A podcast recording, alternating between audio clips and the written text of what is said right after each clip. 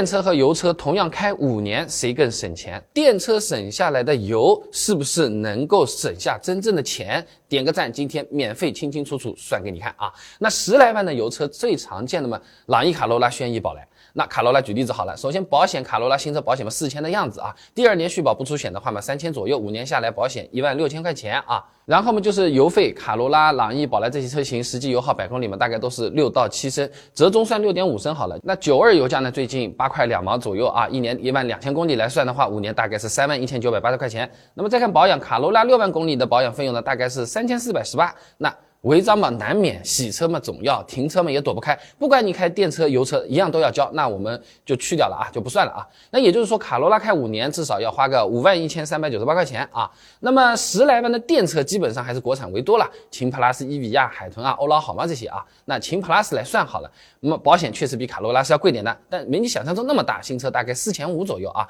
第一年续保的话呢，大概是三千五，五年算下来一万八千五百块钱。车主朋友们也可以在评论区分享一下各地不同的价格，让我们开开。眼界啊，然后就是电费了。某车帝数据呢，秦 plus 综合能耗呢，大概是百公里十二点四千瓦时。哎，按一万两千公里来算的话，加充和外面充各占一半，五年下来电费七千四百四十块钱。再看保养，电车保养项目本身是比较少的，六万公里总保养费用。两千多块钱的样子啊，那么总的一算，秦 plus 五年两万七千九百四十块钱，比前面的卡罗拉便宜了两万三千多块钱的啊。那在养车上面，电车肯定是更省的，但如果你开个五六年，确实想换车了，贬值这问题你也得看嘛，对不对？万一一波全白干了啊！某车之家的数据也参考了一下，卡罗拉的五年保值率大概是百分之五十二左右，也就是说，新车买来十二万的话，五年大概亏了五万七千六百块钱啊！别觉得纯亏你在用的啊。那秦 plus 五年保值率呢，大概是百分之四十一左右。那假设当初十二万买来，五年大概要亏七万零八百块钱，比卡罗拉多亏了一万三千两百块钱。那么前面多省下来的两万三，减掉了多亏掉的一万三千二，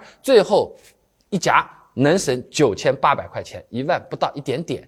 这一台车是肯定省不出来啊，但确实是能省点钱的。而且随着后面的这个油车、电车保值率的这变化，保值率差距也会有不同啊。那么有的朋友就要讲了，你不要管什么保值率啊，你这个里面你换电池的费用你还没有算，电池是大头啊。要是算上换电池，这电车压根就是不省钱。那首先正常车子家用的话，你不要去想这个问题，基本上它是坏不了的啊。那国标对电池的循环寿命其实是有硬性规定的，在经过一千次的标准循环寿命。测试后，放电容量是不能低于初始容量的百分之八十的。标准循环寿命测试指的是把电池充满，然后放到百分之二十，再充满，这么一直循环啊。那假设充放一次就跑三百公里好了，那也能跑个三十万公里啊。按一年一万两千公里来算的话，能开二十五年。那网上也有很多网约车师傅和我分享过的啊，都跑了三十四十万公里的续航，确实是有衰减了，但也没到好像要换的那个程度啊。